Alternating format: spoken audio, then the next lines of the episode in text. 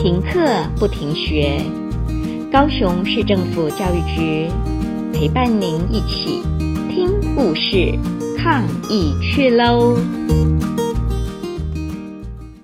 大家好，我是前镇妇幼美红老师，今天要为大家讲的故事是《蝌蚪的诺言》，由天下杂志出版，文珍威利斯，图汤尼罗斯。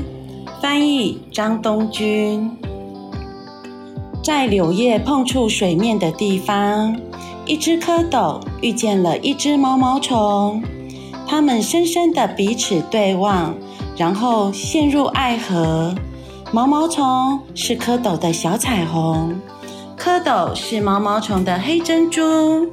蝌蚪对毛毛虫说：“我爱你的一切。”毛毛虫对蝌蚪说：“我也爱你的一切，答应我，你绝对不会改变。”蝌蚪说：“我答应你。”不过，就像天气变化一样，蝌蚪并不能遵守他的诺言。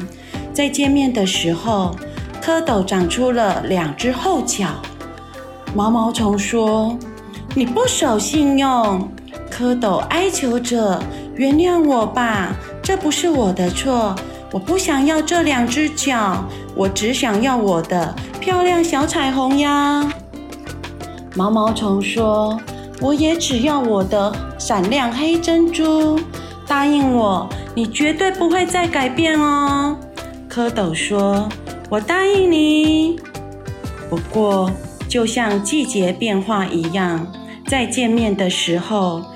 蝌蚪长出了两只手，毛毛虫哭着说：“这是你第二次不守信用。”蝌蚪苦苦哀求：“原谅我吧，这不是我的错。我不想要这两只手，我只想要我的漂亮小彩虹啊！”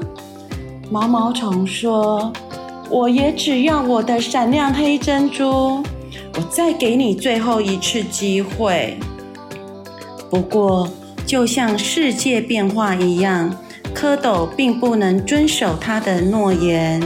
在见面的时候，它的尾巴不见了。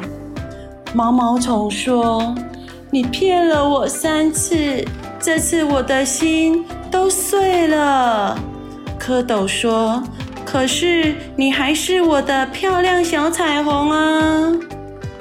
小彩虹说：“没错，不过你已经不再是我的闪亮黑珍珠了。”再会。毛毛虫爬回柳树枝上，一直哭，哭到睡着为止。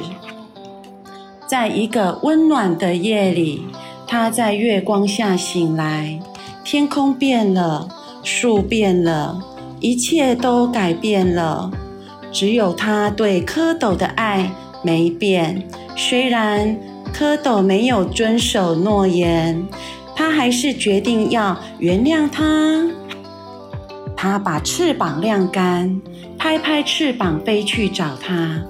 就在柳树碰触水面的地方，有一只青蛙坐在莲叶上。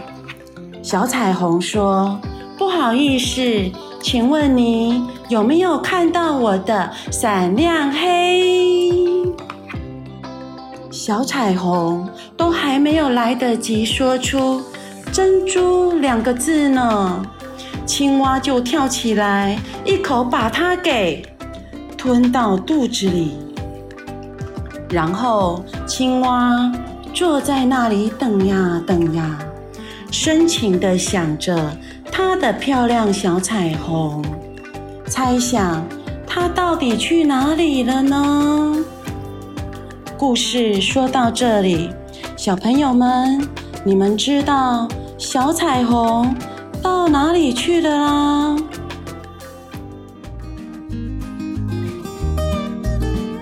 故事听完了，亲爱的小朋友，听完故事以后，你有什么想法呢？可以跟你亲爱的家人分享哦。欢迎继续点选下一个故事。